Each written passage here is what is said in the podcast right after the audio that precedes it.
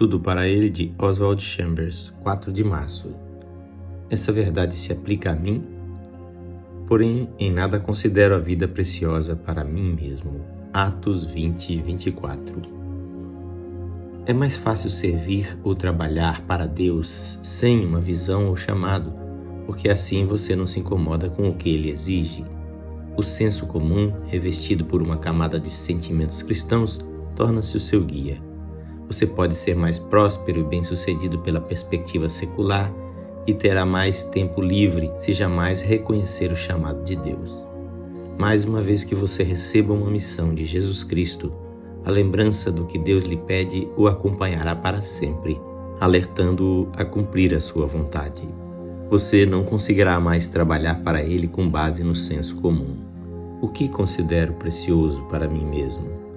Se ainda não fui completamente tomado por Jesus Cristo e não rendi minhas vontades próprias a Ele, minha tendência será considerar o tempo que dedico a Deus e minhas próprias ideias como coisas preciosas.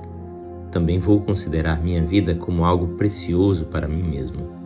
Entretanto, Paulo afirmou que considerava sua vida importante apenas para que pudesse satisfazer o ministério que ele havia recebido.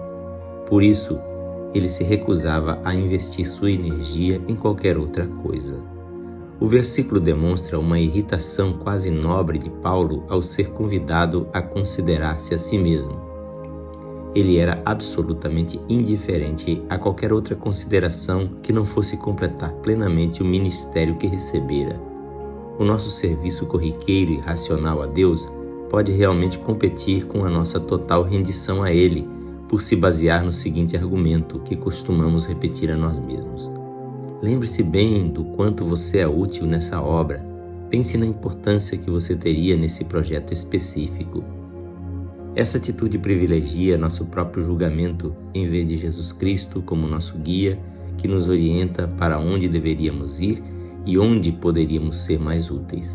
Jamais coloque em questão o fato de ser útil ou não na obra mas sempre considere que não sois de vós mesmos. 1 Coríntios 6,19 Você pertence a Deus. Esta leitura é feita por seu amigo Pastor Edson Grando. Que o Senhor Jesus abençoe rica e abundantemente a sua vida.